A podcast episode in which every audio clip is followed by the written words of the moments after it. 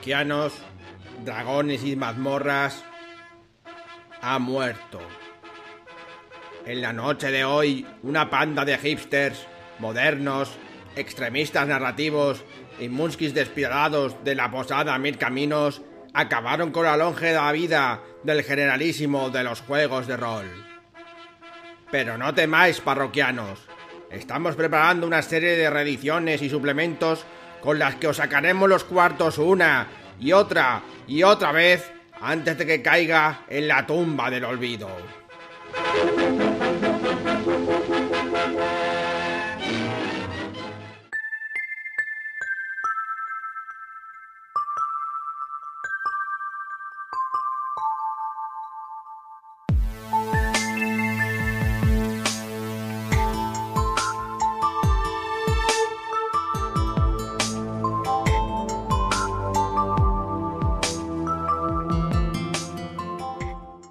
Buenas tardes, parroquianos. Estamos aquí en la Posada Mil Caminos una semana más y hoy vamos a traer un podcast eh, poco frecuente entre nosotros porque va a ser uno completamente de opinión. O sea, va a ser, esto sí que va a ser un- una posada en la que hablamos y damos nuestra opinión y tenemos razón seguro. ¿Verdad, Alberto? Sí, sí, hoy esto va a parecer totalmente un viernes after work Sí. con la copa en la mano. Bueno, Claudia, ¿qué te parece? ¿Tienes ahí, estás preparada para pelearte con los parroquianos y dar tu opinión que será verdadera y única? Bueno, pelearme, pelearme, no sé, no soy mucho de la violencia, pero, pero ha- habrá que defender las opiniones, evidentemente. Vale, ¿y qué tal tú, Miguel? ¿Estás ahí listo para charlar un poquillo de aquí? Vengo con mucha paz, pero bueno, yo sé que las opiniones son como el culo, que todo el mundo tenemos uno y... Sí, pero tú vienes con mucha paz a, a la posada, pero luego te empiezas a, a poner contentillo, empiezas a ver Las agencias, cervezas. empiezas a dar sus opiniones de... Te calientas y claro. Eso es. En Antártico no, pero bueno, hay que escuchar y, y Vale. opinar. Pues nada, y yo aquí eh, haciendo un poco de moderador, hoy no mucho de moderador, eh, soy Pablo, y vamos a hablar un poquillo sobre qué opinamos respecto a las ediciones, reediciones de juegos que salieron hace mucho y que siguen sacando y resacando, como si fueran las películas de Hollywood, que no paran de, de sacar la misma película. Sí que ves un cartel ahora y parece que estás viendo el cartel de hace 20 años. Sí, sí, de hecho había ejemplos, ¿no? De, de carteles. Dices, bueno, esta película es la misma, pero le ponen una coletilla de Returns, eh, Begins, cosas de ese estilo, ¿no?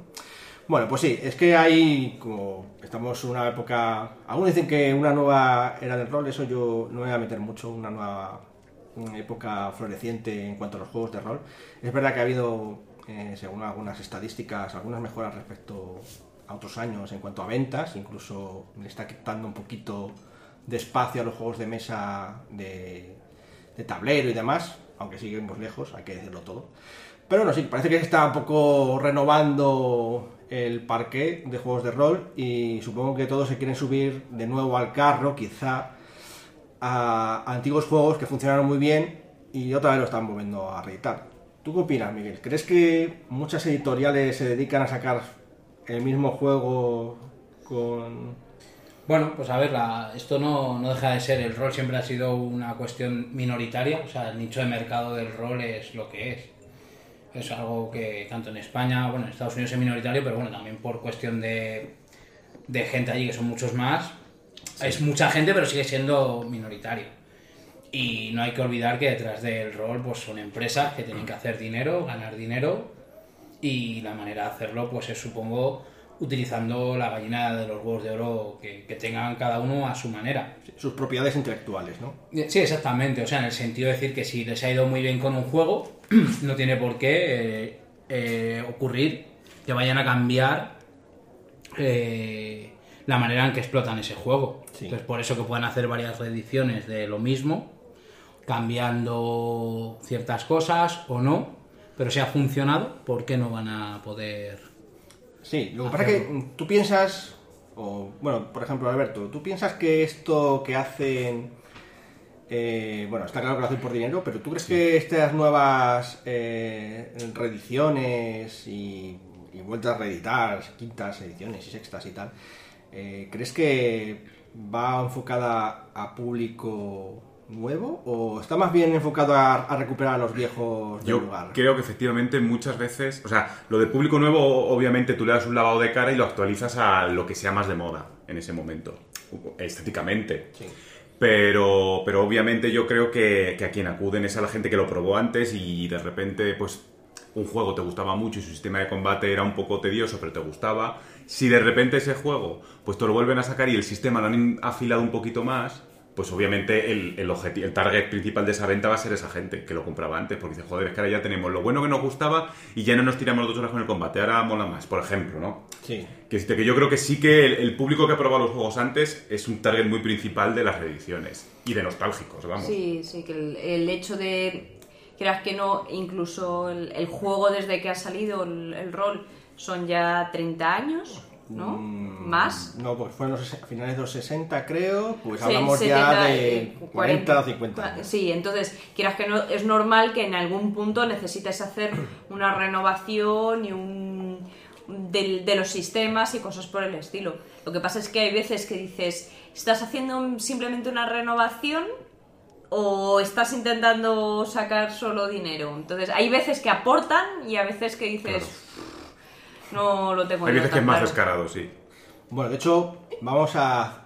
Durante el debate, si os parece bien, vamos a hablar de algunos juegos que se han reeditado muchas veces y que son ya tienen solera, para ver si realmente esto coincide un poco con lo que estamos pensando, si estaban enfocados a nuevos jugadores y tal. Vamos a hablar del primer juego de rol, el Dungeons and Dragons, por ejemplo. La primera edición, eh, por los años 60, eh, finales de los 60, eh, salió eh, la edición de Dungeons and Dragons, que era poco más que un juego de, de tablero sin tablero, básicamente, ¿no? Exacto. Eh, el Dungeons and Dragons. Y tuvo una reedición posterior, ¿no? Eh, bueno, tuvo muchas, pero digamos una importante que fue el Advanced Dungeons and Dragons, que introdujo, digamos, conceptos un poco más avanzados y más orientados a un poco pues, realmente a jugarlo como rol y no tanto como un juego de, de tablero eh, adicional y tal. Eh, O sea, aquí en este caso, eh, no sé, ¿qué piensas, eh, Claudia? ¿Te parece que este salto, este debió salir este juego para Dungeons and Dragons adicional? ¿Esta de, de aportaba algo? Hombre, sí, aquí de todas formas que ha sido el más complicado.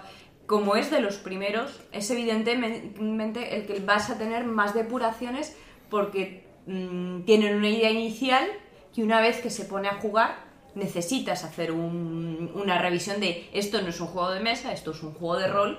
Tenemos que ver cómo realmente eh, las mecánicas se adaptan a lo que es jugar un juego de rol. Porque mm, quieras que no, mm, aunque se parezca, no es lo mismo un juego de tablero que un juego de rol. Entonces, yo ahí sí que entiendo ese salto primero inicial porque es tenemos uno que es prácticamente un juego de mesa, estamos viendo lo que es realmente jugar a un juego de rol y entonces nos adaptamos a lo que es la mecánica, la mentalidad de un juego de, rol. Y de hecho, considerando los años que tiene, mm, Dungeons and Dragons ni siquiera es de los que tiene más ediciones. Bueno, sí que que pasa que- Tiene, en- comparativamente, el rango de años tiene 5. 50 años, 5 ediciones. Hay otros que tienen mucho menos edad y tienen más ediciones. Entonces, yo creo que dentro de lo que, lo que pasa es que sí que se ha notado porque a lo mejor las últimas son precisamente, ha habido menos tiempo entre las más recientes. También porque es que ahí ha habido una muy fallida y entonces yo entiendo que como no tuvo ninguna aceptación, pues hayan querido corregirla lo antes posible. Hay una cosa curiosa con lo de la AD&D, hay mucha gente que, ¿verdad Miguel? Que le gusta bastante el avance de Dungeons and Dragons original. ¿Por qué gusta? Por, por añejo, ¿no? Porque fuese como era. A mí AD&D me gustaba por, simplifi- por simplificación. Lo que he ido ju- jugando posteriormente es que cada vez han ido añadiendo cosas sobre una base, que es lo que decía Claudia, así que pasó de un juego de mesa a un juego de rol. Salió AD&D después, luego la 3.5, entonces añadieron un montón de complejidades, que yo no digo que sean buenas ni malas, pero a mí me gustaba lo, el sabor clásico, pero por simplicidad de la, de la Mecánica de la mecánica y porque me gustaba también el hecho de, de que lo veía más reto. O sea, era en plan que personajes muy limitaditos, que el grupo en conjunto conseguía solventar los retos. Sí, que era más difícil resolver las situaciones, ¿no? Como hay muchas veces eh, Estabas muy limitado. en D&D que a lo mejor te da la impresión de que pase lo, venga lo que venga, mm, lo vas a superar. Claro, también me, me- tengo esa parte del cariño de que como fue, empecé a jugar con eso, pues le tengo cierto cariño también y me, me gustaba. O sea, que tú crees que la edición 3.5 era injustificada o... Es que en, en el fondo, a ver, añadió el tema de las dotes, según recuerdo, Sí. entonces supongo que habría gente que, que le gustaba eso, es decir, sobre una D&D que verían a lo mejor limitado, pues venga, vamos a sumar, a sumar eso. Y más habilidades, creo. Más sí, o sea, sin entrar- las clases hombre, también. Un poco, un poco también el tema de las, habili- de las dotes, que yo creo que es lo que quiere llegar Miguel, es que te da una pequeña opción de que tu personaje, aunque sean todos, sean dos clérigos o sean dos bardos, que sean un poquito diferentes, que no sean tan que el- digamos que le estás personalizando un poco más y lo estás haciendo un poquito más tuyo. Y eso puede ser positivo, ¿no? Sí, sí, a ver, si es que ni positivo ni negativo es lo que digo, es decir, que cada grupo tendrá que encontrar lo que se sienta cómodo. Entonces sí que las reediciones las veo positivas en el sentido de decir, si abren un abanico y pueden enganchar a más gente, porque esa mecánica se adapta, se adapta a ese, ese grupo de juego, pero también, por ejemplo, lo veo negativo de cara a decir si no, si no si sacan siempre lo mismo, que habría que ver qué juegos sacan lo mismo o mejoran. Ahora con las reediciones también es positivo la palabra esta que hay ahora de retroclones, que es de, de todo el mare magnum que hay de ediciones nuevas, hay cantidad de gente sacando juegos clásicos Sí. al uso. También es interesante porque, ¿qué pasa? ¿Que la gente busca el sabor añejo? Bueno, es otra, otra De, opción. de hecho, vamos a saltar, ya hemos hablado un poco de la 3.0, pero llegó la 4.0, que creo que es un poco donde nacieron o, o donde se florecieron más los retroclones, porque como dices tú, debe ser que hay mucha gente que sí que le gusta ese sabor anticuado o quizá eh, simplificado de las reglas, porque obviamente la cuarta edición en cuanto a público fue a intentar hacer eso que hemos hablado un poco, intentar atraer a otro público, sobre todo el orientado a los videojuegos. Es decir, el, el, el WoW. En sí, el El World, of Warcraft, Warcraft, ¿no? sí. Claro. Y, y claro, no, no funcionó. No funcionó muy bien, que se sepa, porque a la gente no, no le gustó. Es curioso porque en realidad sí que era más simple en la cuarta edición. O sea, me estás diciendo que te gusta la D&D porque era más simple, pero la cuarta edición es más simple que la tercera. Fíjate que no llegué ni a jugar a la cuarta, o sea, que en el sentido no. Oí que era. que no. Pero, pero fíjate, tú... Sí, a lo mejor era por oídas y tal, pero eh, hay gente que... y creo que hay que incluirte en ese aspecto que por la estética que tenía tampoco te llamaba la atención, ¿verdad? La estética a nivel de gráfico, demás, de edición. Sí. O sea, en el fondo la 3.5, o sea, hablo de cuarta por el tema de la merimanga, seguro que vas por ahí, bueno, es una opinión personal esa. La edición de la 3.5 me gustaba a nivel los libros y demás. Mm. Ya te digo, era por una cuestión de que yo recuerdo jugarla con unos compañeros y tal, y un poco lo que decía antes Alberto, que el combate era eterno, Eterno. o sea, era un mago de nivel 12 mirando todos los conjuros, era... A mí se me hacía arduo. Es lo que digo, que habrá gente que le encante. O sea, si es que es lo bueno que tiene el rol. el- Vale, pero A mí me aburre pero a ti no te gustaba ese D&D, te gustaba más el de, o sea, ese D&D de tercera. Eso no se ha quedado claro, pero estoy hablando de un poco de la cuarta que mm, Es que o no puedo opinar porque no la he jugado. la pero la- yo solamente quiero que me hables de la estética, que eso sí que lo has visto, porque sí que ha- has echado un vistazo y tal. Eso te echaba para atrás, incluso aunque, lo- aunque el combate fuese más rápido, simplemente. Su- Supongo que tendría que ver con el tema de que decía antes Alberto de que intentaron aunar el mundo del videojuego con el mundo del rol. Y fíjate, a mí, por ejemplo, a nivel estético, me acuerdo com- comentarlo contigo, eh, el guerrero o la guerrera, como era de un Larry Elmore, ¿no? Con el- la nueva estética esta de la cuarta edición, más de como los muñecos o los videojuegos del World of Warcraft, todo muy over, muy Sí, más- magnificado. Sí, es una estética totalmente diferente. A mí sí que me pasa un poco que me gusta más la estética clásica para este juego, me pegaba más que pues ese, esa especie de dibujo, pues lo dices tú, más amerimanga o, o, o más así. Es Y- cierto y- que para mí me echa un poquito para atrás. Y eso eh, hay que tenerlo en cuenta que cuando tú te tienes que gastar tus 40 euros, tu no sé qué, si el manual no te atrae, pues a lo mejor no te los gastas, porque el- es, quieras que no, no te atrae el manual y luego, claro, como no tienes el manual, pues no lo vas a jugar. Está claro que, eso es. Así que parece que, no sé si tanto por la mecánica, que también tuvo su aquel, ¿no? No era más complicada que la tercera, sí, eso seguro, ya te digo yo que yo sí que lo he jugado un poco. Pero sí que mm, era diferente, ¿no? Eh, era demasiado quizá homogenizado todo, era todo demasiado similar y tal, que por un lado, que, que eso facilita el uso de las reglas, pero claro. Claro, pero si un mago y un guerrero hacen lo mismo, bueno, o sea, hay que decir... que- Sí, la ¿Para, sensación- para, para qué tienes un mago y un guerrero? Sí, la sensación que te daban es que todos los personajes pues eh, era lo mismo pero con nombres diferentes y con poderes diferentes pero la mecánica de los Sí, que al poderes final estás haciendo un D6 de daño al final de cada turno y un tal. sí algo así o más, más que eso la, ma- la forma que funcionan las mecánicas de, de esos poderes porque cuando juegas con un mago no, no es lo mismo que cuando juegas un guerrero sabes que es como que Sí, es diferente. De hecho, por eso juegas un guerrero o juegas un mago, para jugar algo diferente. claro justo en ese punto de... de- yo, yo creo que, que no hay que confundir o, eh, simple o complejo con el hecho del tipo de juego que, que te gusta. O sea, a mí me gustan los retroclones precisamente por simplicidad, pero también por encontrar ese sabor añejo, pero puedo encon- encontrarme con un retroclon que el reto sea también Pues es buscar ese, esa magnificación de las cosas y eso a mí no me mola. Y aquí llegamos ya a la quinta edición y, te- y terminamos aquí con el Dungeons and Dragons, que es la última edición que ha salido. Y, y en efecto parece que en parte es como si hubiese un eco eh, eh, de gente que piensa como tú, porque la quinta edición retoma muchos de los conceptos que, primero, la estética, ah, Es muy clásico. Es como si fuera un clásico llevado ahora, pero al estilo clásico. Quiero decirte, tanto de ilustraciones, Sí. como de formato, como de descripción de hechizos o de, o de clases. Sí. O sea, es, eh, si alguien ha leído fantasía pues de los 80, de los 90, le va- bueno, más de los 80 le va a recordar mucho esto. Más una fantasía clásica. Exacto, y como tanto como eso, como lo- gráficamente y, y estéticamente como en, en las reglas, que lo han hecho un poquito más granular, pensando en si quieres jugar más complejos, pues puedes hacer multiclases, puedes, de hecho las dotes son aquí eh, opcionales en, en la quinta edición, no tienes por qué usarlas. Y bueno, y las habilidades son mucho más simples, no tienes que repartirlo, sino que depende de tu clase, etcétera y tal.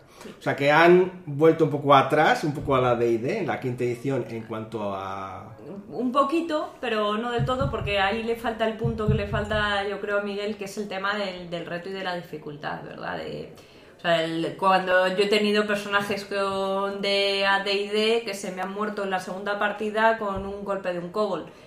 Al de, al de quinta edición no le hubiese pasado eso ni, ni para atrás, ¿sabes? Eh, Bueno, sí. yo creo que podía tener también un poco esa dificultad. Quiero decirte, nosotros, en, acuérdate, en nivel, en primer nivel, eh, Tiene 10 o 12 puntos de vida. yo con un bardo tengo, en concreto, creo que tenía 9, Sí, pero- 8 más 1 de constitución. Vamos O sea, a un ver. par de el- hostias mal dadas. eh, el, el de AD tenía dos puntos de vida. O sea, es que Sí, sí, no. recuerdo no- el mago con un D4 y cosas así. No, no es, no es viable, no es viable. O sea, yo creo que en quinta edición no hay ninguno que pueda empezar con dos puntos de vida. Yo ahí creo que no me parece mal ese cambio, porque sigue siendo, puede ser igual de no tan complicado, pero no sé, que te maten un kobold de una leche según se hace ese personaje, es un poco, más que complicado, es un poco absurdo, ¿no? Es como... No, Sí, si lo que, lo, que, a lo que te lleva eso es que no te vas a encariñar tanto del personaje, es lo que creo yo. bueno, pero... Sí, sí, Porque a si mí- sabes que te vas a morir así, No, bueno, el, el- aquí, pero lo que te- aquí lo que te- ya vemos es que son diferentes opiniones. Yo Mm. no digo que sea ni mejor ni peor, digo que el- te hace un poco más pensarte más las cosas y ver más complicado el tema, que es lo que comenta Miguel, el AD&D, mientras que en el otro pues dices, es verdad, te has encariñado más del personaje, pero también juegas un poco más liberalmente porque tienes menos miedo de perder el personaje. Sí, ahí yo, supongo que ya sea el AD&D tercera, cuarta o quinta, tiene que ver con tu grupo de juego y el reto que se genere. Yo creo que independientemente de cada edición ya es la manera que tenga de jugar cada grupo. Sí, evidentemente cada, va a influir mucho el- la manera de jugar de cada grupo, los des- lo que les gusta a cada uno del, de- o sea, cada grupo de, de- de la partida, etcétera, etcétera. Lo que pasa que es verdad que hay mecánicas de juego que a lo mejor favorecen más una forma de juego y otras mecánicas que favorecen más otra, ¿no? Yo creo que sí que más o menos favoreciendo que te pongas el primer nivel, la quinta también, porque como dices, un poco menos, sí, puede ser.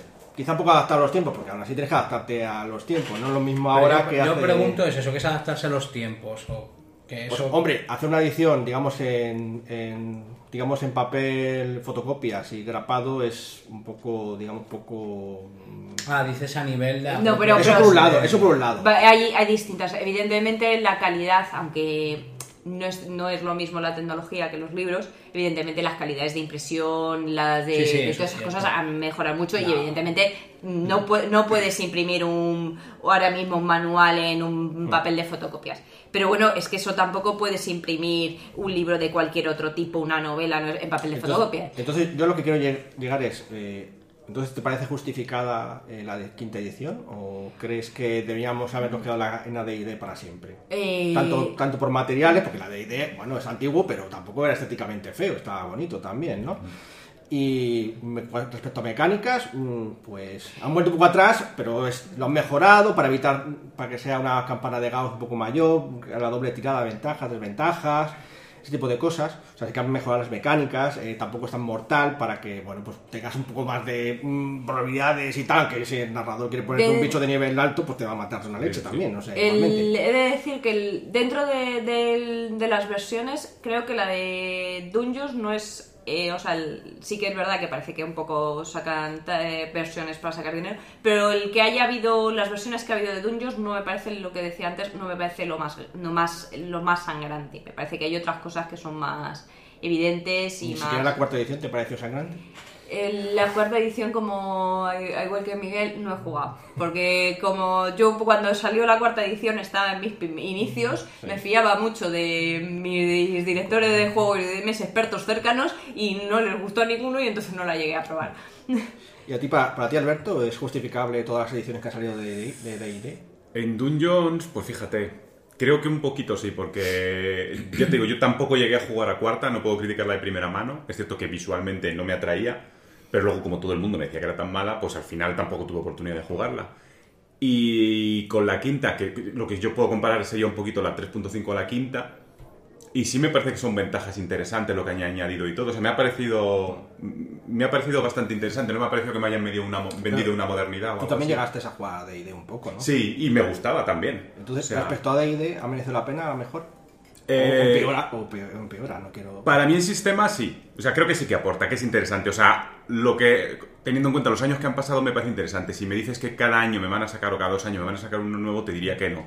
Pero con los años que han pasado sí me parece interesante la mejora que ha habido. Y también a nivel artístico, la quinta respecto a D&D, que, o 3.5, ¿crees que ha- Me parece que, que- que- o, bueno, que se mantiene o que mejora un poquito, sí. Yo creo que mantiene un poco la línea mm, más actualizada.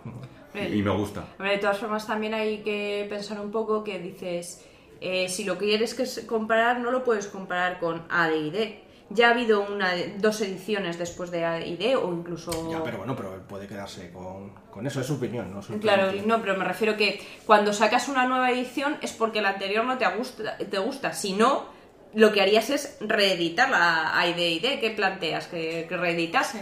Por ejemplo, ¿qué opinas tú, Miguel? ¿Crees que nos hubiésemos quedado mejor en AD&D y ya que sacasen, y si queremos seguir jugando a AD&D, pues seguimos jugando a. AD&D y pasamos de hacer más reediciones, porque ya los dibujos también, Una cosa buena que tiene, que tiene el rol, que de- creo que es muy positivo eso, es que o sea, realmente no necesitas nada para jugarlo, no dependes de ninguna empresa, ni de ninguna edición, ni nada.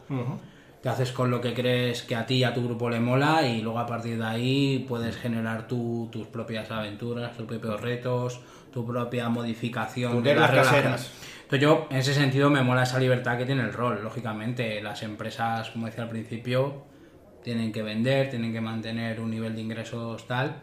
Y lo que te digo, si tiene una gallina de los huevos de oro, pues lo van a, lo van a usar, lógicamente, y eso está bien.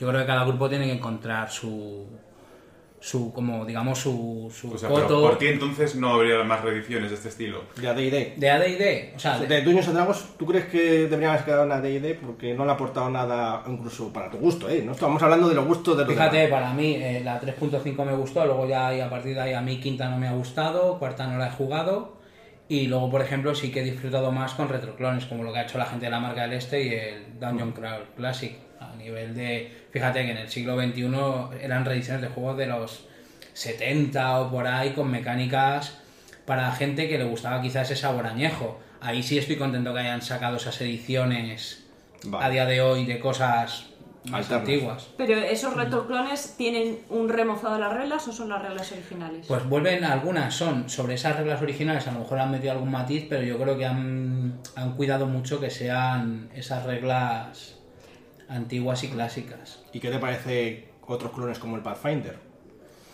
No lo he jugado, no. Pero es muy no parecido a la, he- 3 a la versión 3. Claro, pero eso, ese tipo de cosas, ¿crees que está justificado? El Pathfinder salió porque la gente fue como la 3.75, Sí. que fue entre la 3.5 y la Sí. 4. Pues supongo que entre tanta decepción de la cuarta, alguien dijo, ups, pues si esto no gusta la cuarta, vamos a hacer algo que pueda gustar y venderlo. Yo creo que es lo que ocurrió. Así lo de venderlos entre comillas, porque sacaron la, gratuitamente ¿no? también, sí. Sí, eso, eso, está, eso está fenomenal. Supongo que hubo gente que no estaba contenta con cuarta, quería un poquito más de complejidad eh, que AD&D y tenía Pathfinder y creo que encontraron su juego, su juego ahí. Yo no, yo no lo he jugado, no, no puedo opinar. Bueno, pues, eh, pues aquí, hasta aquí un poco el, el Dueños. Eh, vamos a hablar también de otro juego, otra línea muy famosa que era de Mundo de Tinieblas, sobre todo por Vampiro la Mascarada, ¿no? Pero bueno, también tiene su nombre luego el Apocalipsis, Mago la Ascensión y tal. Y ahora también está sacando nuevas ediciones de... Esto es un poco curioso porque está sacando tanto ediciones que juntan todas las cosas que tuvieron antiguamente y nuevas ediciones con reglas ya completamente nuevas. Estamos hablando de Vampiro Quinta Edición, eh, 20 aniversario de Mago, Hombre Lobo y demás. En este aspecto, eh, aquí me gustaría también incidir un poco sobre el asunto de los trasfondos y demás, de la historia, de cómo ha cambiado, porque sí que, como el, como el mundo tiene sí que tiene más trasfondo, sí que han cambiado algunas cosas respecto a, la ambientación. Por ejemplo, vamos a hablar un poco de Mago, que quizás es de los que más han cambiado, y quizás también de Vampiro. Porque la, la primera edición de Mago, esa no la jugamos nosotros, pero conocemos algunos conceptos, era muy maniquea, ¿no? Era un poco en plan, la tecnocracia era muy malos, muy, muy, muy malos y muy chungos. Eh, y los tradicionales eran como los buenos, pero mm, pues porque sí, ¿no? Porque era un con lo que peli, peli de los 80. Fantástica. Sí, un poco. que hubiéramos visto de niños si hubiese existido. Y luego la segunda edición, eh, aparte de hacer arreglos en las, en las reglas, eh, también, pero menores, la verdad, tampoco era una gran cosa. eh, modificaron mucho la- el concepto básico de, de ambientación de- del juego, ¿no? En Vampiro también pasó cosas parecidas, al principio pues era muy del horror personal y demás, y luego volvió, se volvió un poco más eh, Blade, por decirlo de alguna manera, ¿no? Un poco más eh, a ver cómo cazamos más bichos, porque de hecho muchos los suplementos que salían, no de la diablería eso, era a ver qué vampiros nos comemos. Y para sernos más fuertes, ¿no? Para un poco una caza eterna de, de bichos. En- en- yo creo que en el mundo de tinieblas en general, no sé, a, a- Mago conozco un poco menos los trasfondos, pero Vampiro y Hombre Lobo conozco un, un poco más.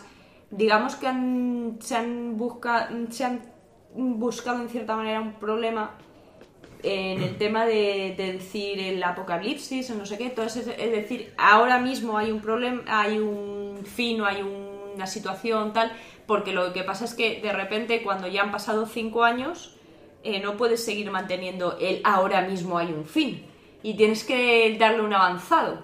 Entonces, eh, el- cómo resolver esa situación a nivel de metatrama, pues eh, creo que les ha complicado un poco la vida. Y luego, eh, pero es un lío en el que además se habían metido ellos solos. Y luego lo que pasa es que yo no sé hasta qué punto, eh, digamos, esto me recuerda un poco al tema de las series. Tú hay muchas veces que hay gente que empieza una serie, empieza una serie con una idea muy molona, pero no tienen una previsión de qué va a pasar cuatro temporadas en el futuro de esa serie si la serie triunfa. Y entonces luego qué pasa es que cuando llegan cuatro temporadas en el futuro, la serie tiene unos, agu- Unos eh, agujeros argumentales de la primera a la cuarta muy gordos. Entonces a mí me da un poco la impresión que con, con este, este, con el mundo de tinieblas mm, no tenían esa previsión de futuro, no tenían, que también es normal porque, bueno, también es normal, a lo mejor ellos han empezado esto no sabiendo si iba a funcionar y luego ha funcionado muy bien, han podido continuar, ha- se ha mantenido en el tiempo.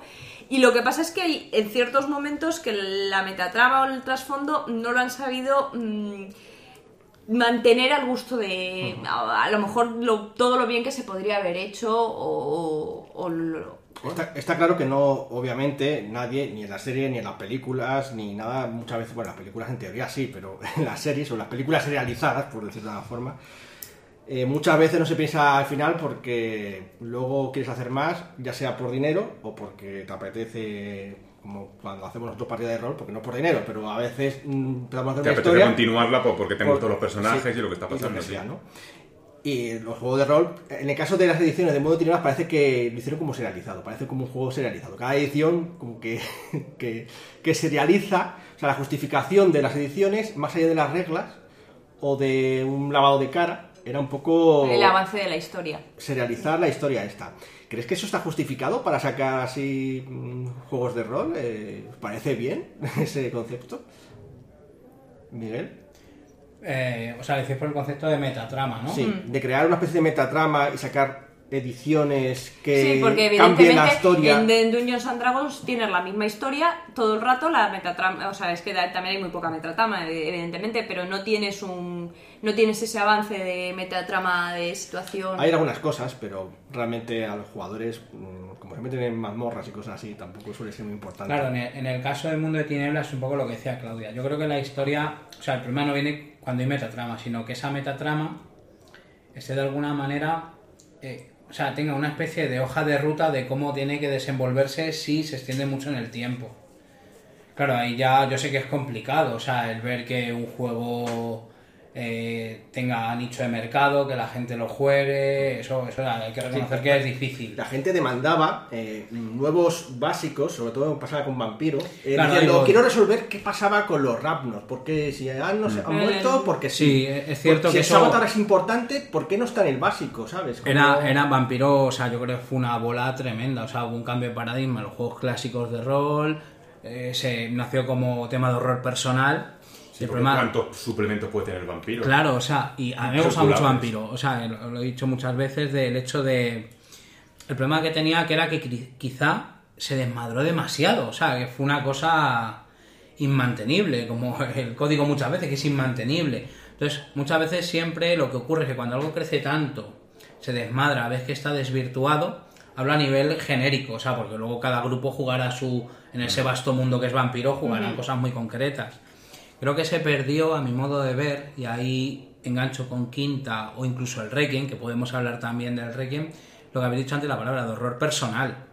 Al final era un, humano que se transforma en, en monstruo, que tiene que matar para poder vivir, y eso quedaba con una especie de, segu- de segundo, tercero, cuarto plano dentro de toda la inmensidad. Sí, de- del- se devolvía un poco más en un matabichos como Ah, sí, o un politiqueo ya O un politiqueo, a nivel altas o- esferas. O sea, era ¿quién quedaba de humano en el mundo de tinieblas? Eran todos vampiros o magos. Entonces yo creo que la cuestión viene ahí en el hecho, en mi opinión, de esto que es a veces menos es más. En el sentido volver a, a lo mejor que con menos cosas puedes, como digo, es como el culo, es mi opinión. O sea, ahí la gente tendrá Como- opiniones... nos, nos estamos yendo todos un poco del tema. Eh, Alberto, eh, yo lo que quería preguntar más bien es, eh, ¿crees que mola para ti? O sea, ¿o es justificable para seguir comprando o bajándotelo en internet, como quieras llamarlo? ¿Es hacer como libros, eh, juegos de rol como serializados? ¿Está bien ese concepto? A mí, si me gusta lo que están haciendo, me da igual que me saquen 100 o 300.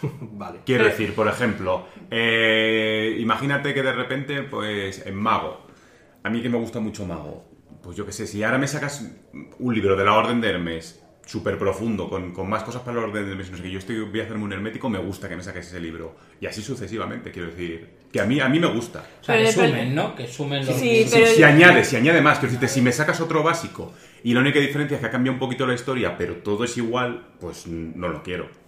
Pero si me añades más cosas, o sea, añadir cosas interesantes sí que me mola. Sí, pero cuando ya añades muchas cosas, al final, que pasó un poco en, en- en modo tinieblas, al final había suplementos de hasta dónde iban al retrete los magos o los... o Claro, pero por eso te digo que si es interesante, sí que me, sí que me mola. Si me aporta algo a mí, sí que me gusta. ¿Qué ibas a decir, Claudia? Eh, no sé, he perdido el hilo.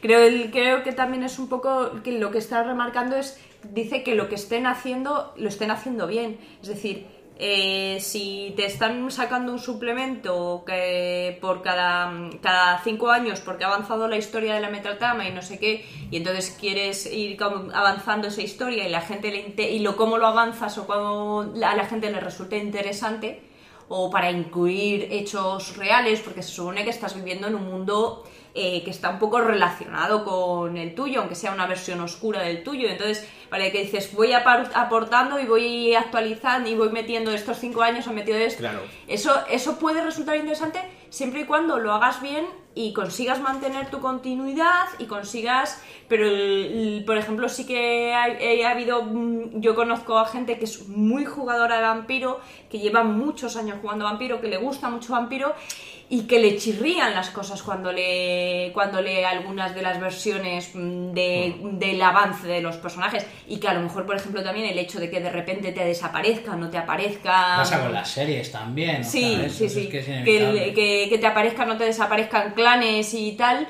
Pues dices, ¿por qué me estás quitando? La cuestión, y pero, perdona, la cuestión que haces tú, por ejemplo, que desaparezcan clanes. ¿Crees que puede llegar a ocurrir que desaparezca un clan porque ese clan no tiene Tirón tirón dentro de la gente? O sea, ahí es cuando yo veo la cuestión, decir, Sí. esto no vende, lo quito. Me voy por Pues, pues eh, esa, Sí, esa es mi duda. para- Esa es mi duda, porque luego también yo no quiero pillarme las manos diciendo este clan lo han quitado porque no mola, porque ya hemos ya, ya lo que pienso de los clanes ya vimos cuando hicimos la, la- el podcast de de de D&D y de los de las Las clases, yo no me imaginaba que algunas clases estuvieran tan bajas como estaban. Eh, por- entonces prefiero no, no opinar porque no sé realmente la popularidad de los de los clanes ni realmente Es que es un tema complejo realmente, o sea, en el hecho de decir cómo mantengo una metatrama a nivel argumental que aporte, que sume, durante Hay que mucho tener tiempo, cuidado de que todo lo que añadas tenga calidad. Claro. Yo creo que la clave es esa. Obviamente muy complicado, pero. Y, final- y que a veces puede no ser rentable si no añades tanto, quiero decirte, pero. No, bueno, pero también el- ahí, ahí sobre todo lo- creo que hay un factor que es muy importante que lo que estás diciendo es de la- lo de la calidad. Sarna con gusto no pica, ¿no? Eh, gastarte los 40 euros del libro, si el libro luego lo vas a disfrutar como un Claro. boniato, o sea, un niño, como un niño, y es precioso, me parece de- de- de- un pues entonces te da igual. Si lo, lo que hacen lo hacen bien, eh, la gente, o sea, no sobra, eh, porque la gente lo va a disfrutar. Pero claro, la cosa es que hay veces que lo que decíamos un poco, de si me estás sacando lo mismo, pero me has cambiado cuatro imágenes, pues oye, quédate con ello. Los de aniversario están muy bien en ese sentido, los 20 aniversario, los, vamos, sobre todo el Mago, que hemos participado en el crowdfunding y demás, y a nivel edición, a nivel reglas, hemos visto que ha habido Sí, mejoras en ese ha habido mejoras, efectivamente. Para nosotros, claro. A nivel edición es bonita, las reglas, o sea, creo que son las mismas, con esos matices y mejoras. Y, pero realmente, ¿ha cambiado con respecto al mago que veníamos jugando antes? Bueno, ahí está la pregunta. Ha- Han actualizado un poco, como decía Claudia, eh, para, actualizar, para actualizarlo a los tiempos actuales, como cosas de informática. Que, Era muy noventero, ¿no? Antes era... ahí- Entonces, eso es un poco lo que decía también con respecto a D&D. Pues sí, a veces hay cosas que actualizarlo porque la época en la que se hicieron unos libros no es la época que es ahora. Y ya está. Hay cosas que no... Ya no es cuestión solo porque quieras traer gente o no, es que simplemente no es la misma época. Eso y me punto. pienso en el Cyberpunk, cuando se hizo, Exacto. como Bueno, ahora sí que está pidiendo, en mi opinión, una reedición a Que la gente piensa diferente. Si Claro. pasa lo mismo cuando es una serie de ahora o una serie antigua Y- o películas. Y creo que pasa lo mismo también con las reglas. Por eso estaba diciendo que yo creo que sí, que es que sí, antes eh, tenía gracia eso de que te matase un cobo de una torta, pero a lo mejor ya mm, por circunstancias han Creo, cambiado. creo que es más complejo ese tema, no solo lo de la torta, o, o sea, creo que es, Sí, es bueno, diferente. Pero sí que es verdad que, bueno, antes de terminar con esto de Mago, uno muy, muy deprisa. Eh, Alberto, sobre todo quiero preguntarte a ti. Pero, sin embargo, el mundo de tinieblas también tuvo un spin-off, que fue lo de Vampiro Requiem, Mago el Despertar, Hombre Lobo el Exilio y tal. Sin embargo, tú dices que te gusta mucho que sumen las cosas, pero cuando hacen un spin-off, A mí el spin-off en concreto, a mí no me gustó. Entonces, para mí en ese caso, pues no aportaba, porque no me gustaban. No me gustaba cómo lo, habían lo que contaban. Las reglas sí estaban muy bien, he de reconocer que me gustó mucho el sistema dentro de lo que es el mundo de tinieblas. Pero, pero a mí no me gustaban. Ahora, entiendo que si a alguien le gustó cómo hicieron las historias, pues sería como yo diciéndote antes que sí que le habían aportado, entonces a lo mejor sí le pero, gustarían. ¿realmente no te gustaban porque no te gustaban o porque mm, ya estabas acostumbrado a lo que era eh, el mago? Es el como, lobo, es como así? decir algo muy parecido a lo que estaba jugando antes, pero con, con una historia que me gusta menos. Entonces, pues... Eso te digo que esto es, es totalmente subjetivo, quiero decirte. Pues antes el mago se veía de un modo y aquí es de otro. Quiero decirte, Mm. en mago el despertar, tú ves una tradición mucho más marcada, pues si es una bruja, es una bruja, y en el... ¿Cómo se llama? En- La ascensión, O sea, en la ascensión me he equivocado. Y en el, y en el despertar. Y en el despertar, yo visualmente no llegaba a identificar bien a los magos con su tradición y su- con sus clases diferentes. Dice, por mucho que hay una descripción, a mí eso no me llegaba a gustar. Quizá porque venimos de jugar más a la ascensión. Y hay que pensar a lo mejor en la gente que se enganchó a Mago con, con el despertar. Yo creo que en ese ser. sentido sí suma porque a lo mejor gente que antes no jugó y conoció Mago, quizás es una puerta de entrada también a, Sí, no, a te digo que yo- Eso sí me mola. Personalmente, comparando los dos, uno me gusta y otros no. Claro. Simplemente no hay más. Es como decirte, me gusta, mm, yo qué sé. Sí, es que, es que estamos hablando de no me gustos. gusta tal, pues. Estamos hablando de gustos, es que Sí. no mucho más. Eh, Lo que pasa es que aquí también eh, dices, el- puedes también estar pensando en el punto de vista de la de que hay muchos gustos y de entonces le dicen, bueno, vamos a intentar sacar un manual que con una historia que guste a esta gente, otro manual que guste a esta otra, otro manual.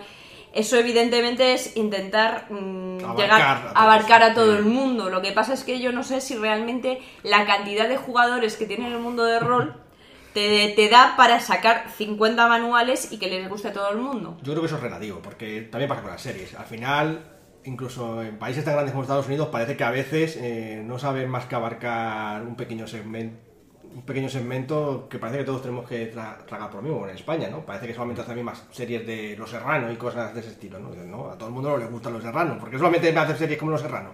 En fin. Eso ha cambiado también ahora, sí, está, yo creo que está cambiando en ese Sí, de, sentido. de hecho yo creo que ahora mismo la variedad que hay de juegos llega un momento en el que ya no, no o sea, en- cada vez hablamos más de juegos que no conocemos. Sí, de- sí. de- Y ya lo que nos falta es tiempo más. que- sí, sí, sí, más Tiempo y dinero y también... de- Respecto a lo del dinero, el tiempo y tal, yo creo, para terminar con un poco con la ronda y llegar a las conclusiones, eh, vamos a hablar un poco de la llamada de Kazulu, que creo que va por la séptima edición, acaba de salir hace poco. Eh, no vamos a incidir mucho porque tampoco lo tenemos tan estudiado todas las ediciones, porque es que ha tenido siete ediciones, ¿sabéis? Y es difícil seguir todo este rollo.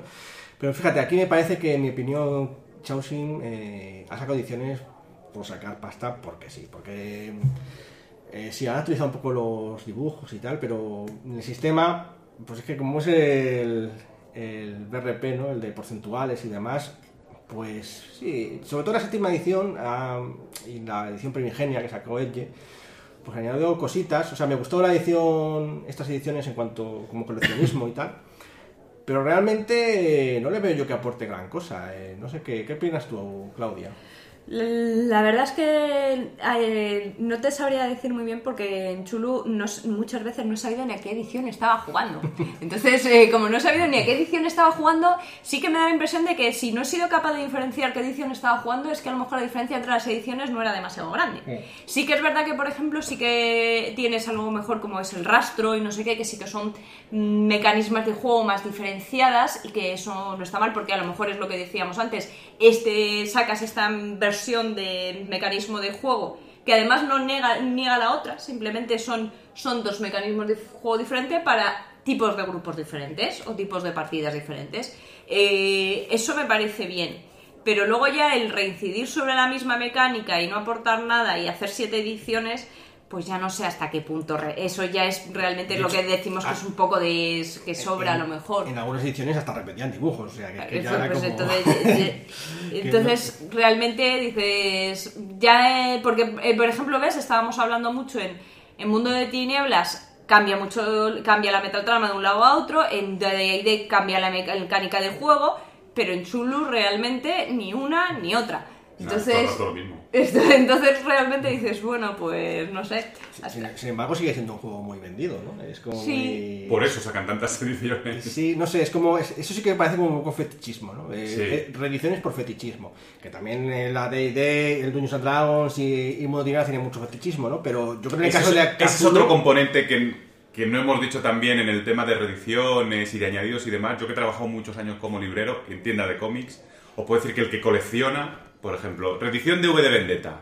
Tienes el V de Vendetta original. Uno nuevo que no añade nada, pero es otro formato, te lo compras. Y eso lo he visto yo un montón de veces. Entonces yo creo que en rol puede pasar lo mismo con cierta gente y también es algo en lo que se apoyan las compañías para hacer reediciones o añadidos en los que pues no cambian mucho las cosas. Simplemente Sí, le das un lavado de cara. Lo que pasa que, claro, yo no sé hasta qué punto eh, no puedes buscar formas de aportar otras cosas. Es decir, en lugar de hacer una reedición con que no cambio las reglas, eh, sigo editando el mismo, que la gente se lo va a tener que seguir comprando porque es el, el básico si quiere jugar. Y lo que hago es sacar módulos, sacar suplementos de ciudades, que esas cosas también existen en, en, Ch- en Chulu y, o, eh, y, y dices, y, y sigues aportando algo nuevo, pero estás sacando cosas nuevas. Creo que Black Zulu le pasó un poco al rastro, yo creo que sí que consiguió, siendo el mismo mundo, la misma ambientación, aparte de sacar un sistema, sacar como una especie de, digamos, de ediciones diferentes, sumando desde otros puntos de vista, por Sí, sí. ejemplo, y eso a mí me... me A mí es gustó. lo que digo, que a mí lo del rastro sí me parece una buena idea, porque lo que dices es, estoy usando la misma ambientación, pero para otro tipo de mecanismo, otro tipo de grupo, otro tipo de aventuras. El- Eran el- bonitas los libros, que, o sea, son muy bonitos los libros que han sacado también y las temáticas. o por ejemplo de los libros como el, el famoso aquel perdido de- del manual de Shanghai o eh, eh, que, que sufrió tri- triste suerte o tal, que esas cosas son cosas que aportan y no necesariamente estás volviendo a venderte el mismo libro. Un poco yo estoy ahí con Alberto. Creo que los que nos gusta el mundo del rol, los cómics, somos, y hay que reconocerlo, somos un poco fetichistas y nos gusta El de- el coleccionismo. eso- Ahí de todas formas está Eso hay una colección de 10 números y tú no, aunque no te gusten quedarte sin uno de los tomos es complicado. La franquicia Lovecraft es evidente que lo peta. Sí. Sí, pero bueno, el- ahí ya creo que también es un problema, es un problema de las compañías que te lo hacen y es un problema también nosotros de nuestro mundo consumista que tenemos que tenerlos todos. Sí, No, sí, no, sí, claro. Eh, está porque claro. a lo mejor yo evidentemente si no los compráramos no lo seguirían haciendo. No, claro, lógicamente es eso. La cuestión es decir, es la capacidad de, de consumo que tengas y comprarte aquello que vas a usar o que te gusta para jugar con tu, con tu En- grupo. En todo caso, como digo, eh, es verdad todo esto, pero también es cierto que han salido ediciones que son gratuitas. De hecho, Pathfinder, repetimos, eh, salió en las reglas y tal, eh, gratuitamente. Claro, si quieres comprarte el libro, pues sí, eso ya es fetichismo, ¿no? Pero sí que yo aportaba algo diferente, o no tan diferente, ¿no? Según se mire. Hay libros que son bonitos y gusta tener. O sea, por ejemplo, estaba, estoy viendo ahora encima de la mesa el de Lars, de Quinta. O sea, pues bueno, hay muchas ediciones de Sí, Lars. mira, eso también es una cosa que quería aportar de, en cuanto a ediciones, que a veces la estética, antes comentábamos en Dungeons and Dragons cuarta, Sí. que a algunos de nosotros no nos gustaba por el estilo de dibujo. Entonces, imagínate que de repente el sistema hubiera sido la bomba y nos hubiera echado para atrás en no jugarlo por esa estética. Con el Ars quinta, en inglés, ocurría al revés, que tiene unos dibujos que son horrorosos, nosotros tenemos mucho cachondeo con ellos, porque son muy malos, Y en general tampoco la estética del libro es muy fea, ¿no? A Así- nivel maquetación, Claro, así. pero O sin sea, embargo está, nosotros... está por- muy bien estructurado, eso es verdad. Pero está muy feo. Es feo, sí. Pero, y sin El embargo, nosotros es muy como bueno. conocíamos ya el Ars y nos gustaba, pues hemos ido jugando a él, pero si de repente no conocemos nada de Ars y vemos esos dibujos, a lo mejor no le hubiéramos dado una oportunidad. De hecho, para que lo sepan los parroquianos, el Ars Magica en, en inglés ya no tiene más ediciones. Se acabó. No hay más. No ha- Se cerró la línea y de momento no se está planeándose ninguna sexta edición, ni más suplementos, ni nada. Así que no sé, quizá a lo mejor sí que tenían que haber cuidado la estética o no, no sé. O quizá ya tenían que contar todo lo que tenían que contar y punto.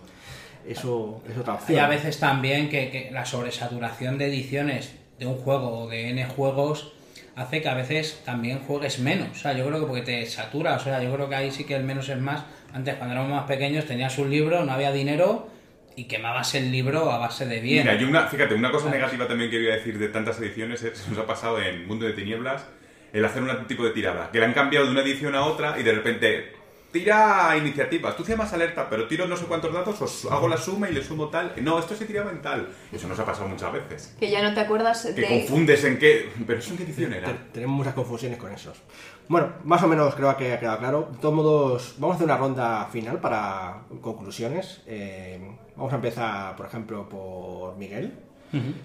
¿Qué te parece a ti? ¿Tú crees que deberían seguir sacando tanto las personas autónomas como editoriales más ediciones? ¿Crees que aportan algo? ¿O crees que deberían pensar en nuevas ambientaciones y nuevos sistemas diferentes en lugar de seguir andando en lo mismo una y otra vez y dale que te pego? Vale, pues muy cortito. Voy a hacer un llamamiento. Vale. Necesitamos una edición nueva del Cyberpunk. Sí o sí. Eso desde aquí. Porque me encanta ese juego. Sé que ahora va a salir el videojuego y alguien seguro que va a hacer. Y en ese juego, por ejemplo, más allá de sacarlo bonito, y que es cierto que tengo cariño al ochentero, como decís antes, la tecnología ha cambiado, el mundo ha cambiado, necesita un, Sí, sí, sí. un lavado de cara y un buen sistema de reglas para jugar en la red. que es lo que siempre los que hemos jugado ese juego nos hemos venido como quejando en el sentido de decir, pues ahí sí que creo que sí, cualquier editorial, autónomo, juego indio no, consigue dar con un buen sistema de reglas para hacking y demás, o, pues será bienvenida y será jugable. Ojalá y venga, me pasa un poco como en el cine, creo que se explota mucho lo que ha habido haciéndose, o sea, se sigue haciendo lo que ya hemos visto, yo creo que dar nuevas oportunidades a nuevas cosas, tanto en sistemas, ambientaciones, pero lo que es bueno es bueno y seguirá existiendo antes y ahora. Esa es un poco mi, mi visión de, de este tema. ¿Y tú, Claudia? ¿Qué opinas sobre esto? Yo, ¿Qué- yo creo que ya lo hemos dejado claro. Todas las cosas, todas las reediciones o nuevas ediciones o nuevos manuales, siempre que sean buenos y aporten algo, metan alguna novedad que sea realmente aportable, o sea que no es algo de, de cambiar una imagen, sí están bienvenidas, porque si estás aportando algo, estás trayendo algo nuevo, ya sea nuevo mecánica o nuevo ambientación o lo que sea, ¿por qué no? El problema lo que tenemos todo el rato es que tanto en los juegos como en las series, como en los estos, que están, re- están parece que hay veces que la gente está sin ideas y te está volviendo a vender la misma mierda. Y entonces, bueno, o a lo mejor no es la misma mierda, pero como ya es repetida, te parece una mierda. ¿Sabes lo que quiero decir? Entonces, es, eh, es siempre es lo mismo, es eso. Mientras tenga calidad y aporte, bienvenido sea. Cuando es un poco otra vez lo mismo, pues mm, no quiero ser tu, tu hucha de... Ya, entiendo. Alberto, ¿qué opinas sobre lo de las reediciones? Pues yo estoy muy de acuerdo con Claudia en este caso porque si, si- si me está aportando, si yo estoy haciendo una crónica de mago, por ejemplo, y de repente sale un nuevo mago, y eso va a hacer que mi personaje yo lo vaya a disfrutar más porque me mejora varias cosas, me parece genial, por ejemplo, o con lo mago o con lo que sea. Ahora, si me sacas un nuevo libro y básicamente lo mismo que cambias una tirada por otra y poca cosa más y cambias un poco la historia, pues a lo mejor pues no me está aportando. Entonces, claro, evidentemente es un tema muy difícil saber cuándo estás aportándolo o cuándo no. A lo mejor hay gente que sí y hay gente que no le aporta nada a todo eso. Es un tema bastante difícil, pero... Pero eso, si a mí me aporta algo, a mí no me importa que saquen. Que saquen todo lo que quieran. Pero ahora, si lo veo que se queda estancado, pues mejor que no. Vale. Pues para terminar, voy a hacer yo también mi opinión. Eh, yo creo que voy a apartar un poco el asunto del- de que las empresas lo hacen por el dinero, es verdad, pero imaginemos que no es el caso, que es por motivo de, de autor, porque hay autores que lo hacen así, incluso dentro de las mismas empresas que sí que buscan renovar. O que pierden dinero, gente que está haciendo Exacto, cosas hay gente que pierde dinero, hace crowdfunding y tal, o sea, Sí. quitando eso, que sí que existe y es verdad, yo creo que sí que merece la pena que cada cierto número de años eh, sí que saquen una nueva, una nueva remozada para refrescar, no porque crea que repiten, sino que creo que sí que es necesario porque hay que adaptarlo a los tiempos que corren de ese momento, como pasa con el Cyberpunk, y también como pasa con el Dungeons and Dragons, el Vampiro y demás, en mi opinión, al margen de que quizá a veces cambian cosas que quizá sería, si quieres cambiar cosas, pues haces un spin-off, ¿no? Quizá mejor, haces como Pathfinder o haces como, como Mago el Despertar o algo así y tal, manteniendo la esencia, que eso siempre es difícil, claro, que qué es la esencia ¿no? de, de cada juego, eso es difícil de determinar, pero si, si asumimos que, era, que mantiene la esencia y, y lo remozas con nuevos aspectos, adaptándote a las tecnologías actuales, adaptándote a los a los intereses, no sé si intereses, sino a los cómo funciona el mundo en ese momento, pues creo que sí que aporta en el sentido de que pues que sigues estando en la ola, ¿no? Como que sigues estando no estás jugando un juego que yo que sé, que tiene 50 años, que a lo mejor a algunos sí le gusta así, pero quizás sí que actualizarlo te ayude a mantenerte jugando otros 50 años, ¿no? Esa es mi opinión. Y aparte, pues es muy bonito, eso ya. Por el coleccionismo, eso ya, eso, eso- De, de decir, como es tu conclusión, no me gusta esto, pero hay que hacer una puntualización a lo que has dicho. Eh, Siempre me acuerdo de cuando estudiábamos literatura en el colegio, te decían que una obra maestra es la que pasan 100 si- años y sigue pudiendo leerse y sigue aportando las cosas. Yo creo que aquí estamos jugando con un poco con el este de que, como hay muchos grupos y muchos em, gustos a nivel de juego, nunca vas a encontrar la mecánica perfecta o la ambientación perfecta. o Y entonces, o el libro perfecto. claro, el libro perfecto. Entonces, mm, siempre va a haber algo que más que aportar. Pero a lo mejor llegan y dentro de 100 años, después de 150 años jugando el rol, han encontrado una mecánica que se adapta a cualquier circunstancia, que es perfecta, que no es aburrida y no sé qué, y entonces ya no harían falta más ediciones. Parece poco probable eso, pero. Veremos. pero veremos, veremos. Si No, de- dentro de 100 años nosotros no lo veremos, pero bueno. Bueno, sí, quién sabe. Bueno, aquí en nuestra posada, que durará 100 años y más, eh, lo veremos seguro. En fin, nos vemos la próxima semana y los próximos 100 años. Hasta la próxima. Adiós. Hasta luego.